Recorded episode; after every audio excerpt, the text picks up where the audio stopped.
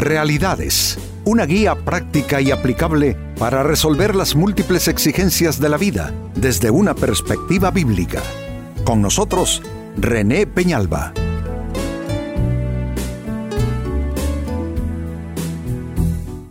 Amigos de Realidades, sean todos bienvenidos. Para esta ocasión nuestro tema, profetas por precio. Como aclaración, eh, no soy dado a criticar lo que hacen otros, lo que hacen los demás, porque siempre me quedo con, con la idea mejor de que, hombre, cada quien es responsable por sus actuaciones y que pues la gente estará pavimentando el camino hacia el cielo o hacia el infierno con, con sus actuaciones. Entonces es cosa de cada individuo. Sin embargo, a veces resulta alarmante todo lo que uno observa y hoy estoy un poquitito inquieto por lo que se ve en los ámbitos del mundo espiritual, de, de un supuesto ámbito donde estamos los cristianos, pero hay tantas, eh, hay tantos contrastes, hay tantas contradicciones que a veces no queda más remedio que intentar alguna aclaración por si uno puede de alguna manera librar a alguien de caer en las redes del error, de la superchería religiosa y de algunos vivos que andan allí viviendo a expensas de los incautos, pues este es nuestro tema, profetas por precio.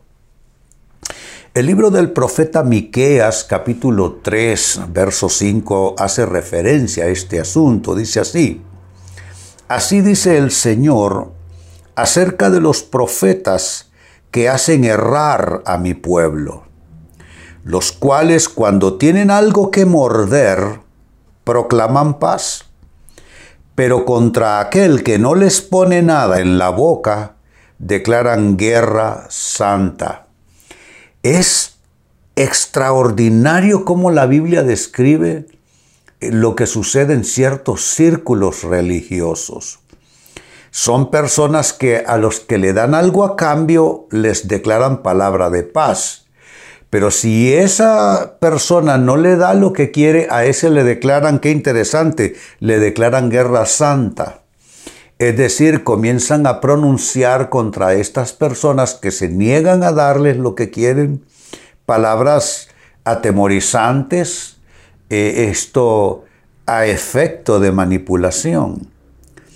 Pues a esto le llamo yo profetas por precio personas que se mueven en los ámbitos espirituales, andan Biblias en las manos, eh, ofrecen eh, culto a Dios, pero en realidad hay algo que les anima que no es precisamente servir a Dios y servir a su pueblo, porque nosotros Debemos servir a Dios y a su pueblo eh, no por precio, no por salario, sino pues Dios es remunerador de los que le sirven y los que le buscan.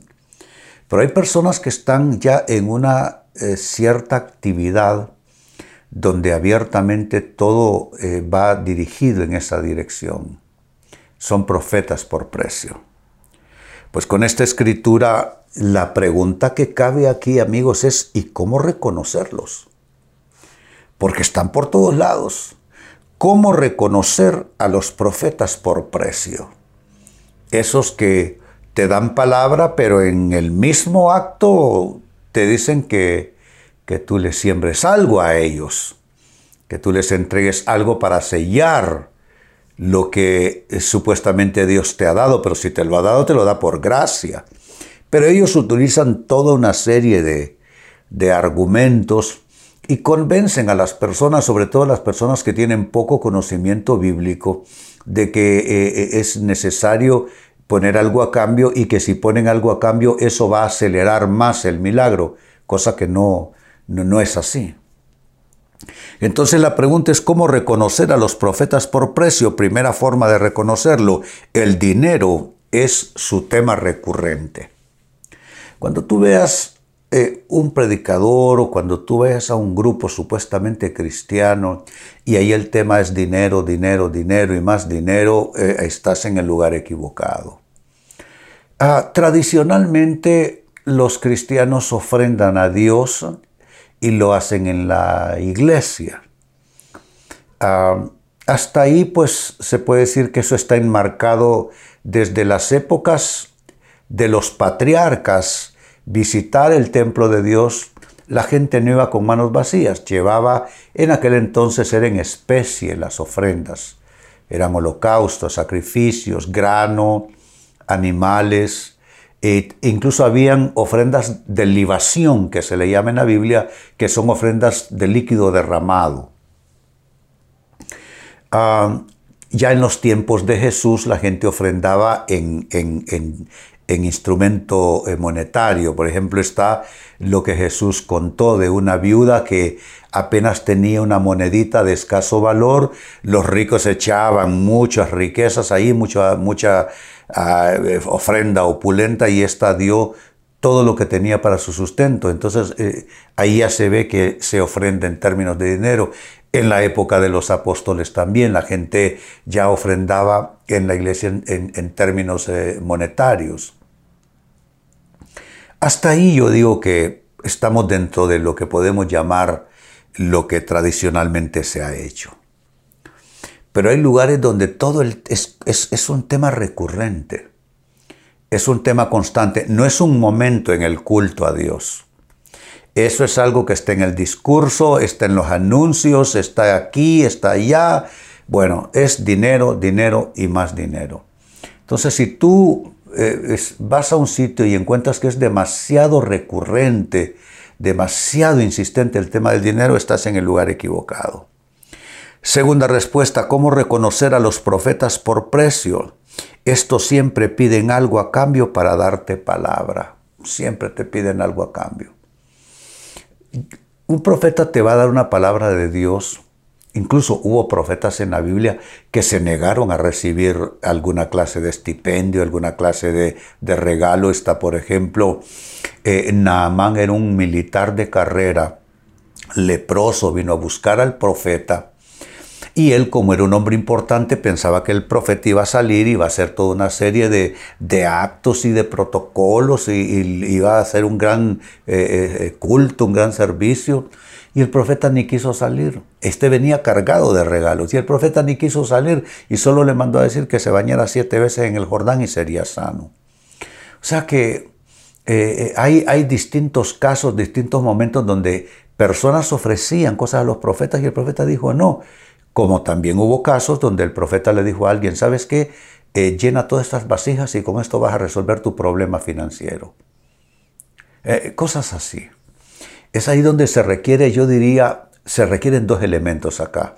Uno, discernimiento. Y dos, conocimiento de la palabra, de la Biblia, para que no te vayan a embaucar. Pero cuando sale alguien que siempre está pidiendo ah, eh, algo a cambio para darte una palabra, yo digo que ahí ya, ya en principio eso, eso no está bien. Nadie debiera pedirte una ofrenda. O sea, máxime si es para esa persona misma que te está dando esa supuesta palabra y que a cambio te pide una ofrenda, yo siento que ahí también la conexión no es la mejor. Tercera respuesta, ¿cómo reconocer a los profetas por precio? Pues estos se les reconocen porque son ambiciosos y son amantes de grandes estilos de vida. Este, es, la grandeza. ¿eh? usando palabras de mi madre, diría, son engrandecidos. Es que ser grande y ser engrandecido no es lo mismo. Lo que quiere decir ese término, ser engrandecido, es que tienen un estilo de vida que ni siquiera concuerda con su, con su preparación. Tú ves, adopta un, un gran estilo de vida y son gente bien sencillas que ni siquiera, es que ni siquiera se les ve bien. ¿Por qué? Porque está puesto encima, no es parte de su persona, porque simplemente eh, se atiborran de, cosas y, de, de, formas de vida que ni siquiera les corresponde. No tienen ni siquiera la formación. Entonces ah, da pesar, todo eso se, se muestran como, como como discordantes, como, como una nota en falso, una nota musical eh, que está desafinada, que está desentonada, como un instrumento musical que no está bien afinado. Son personas ambiciosas, son amantes de grandes estilos de vida. Ah, yo, amigos, yo creo que Dios bendice. Yo creo que Dios bendice. Y pues los, los, patriarcas fueron hombres materialmente bendecidos, mm, algunos profetas lo fueron también, no todos. Ah, entonces yo digo, está bien, pero está bien que Dios te bendiga y no que movido por ambición la persona comienza a moverse de una manera que, no solo no deshonra a Dios, sino que es algo que se va a ir en contra de esa misma persona. Y si hablamos de ministerio, bueno, es un ministerio que corre con aguas contaminadas. Y número cuatro, con lo que voy cerrando, cómo reconocer a los profetas por precio. Se les reconoce porque su espiritualidad es fingida, solo es un disfraz. Eh, mucha, mucha actuación, mucha teatralidad, mucha aparatosidad. Eh, yo no sé, a mí me gusta el culto a Dios que se caracterice por ser sencillo. Dios no necesita aparatosidad, como estoy diciendo. Dios no necesita teatralidad. ¿Por qué? Porque la adoración es algo del espíritu. La adoración no es cosas externas. Eh, eh, a veces los cristianos nos, contradecimos eh, criticamos la religiosidad eh, y criticamos eh, los, los ritos y las formas externas y decimos que eso es religiosidad, pero vaya a ver usted muchas iglesias cristianas cargadas de un montón de, de, de, de cosa que solo es cosa externa. La adoración a Dios es algo privado, es algo íntimo, algo personal, y ni la predicación de, la palabra de Dios, ni el culto a Dios, eh, eso no, ocupa eh, eh, mucho.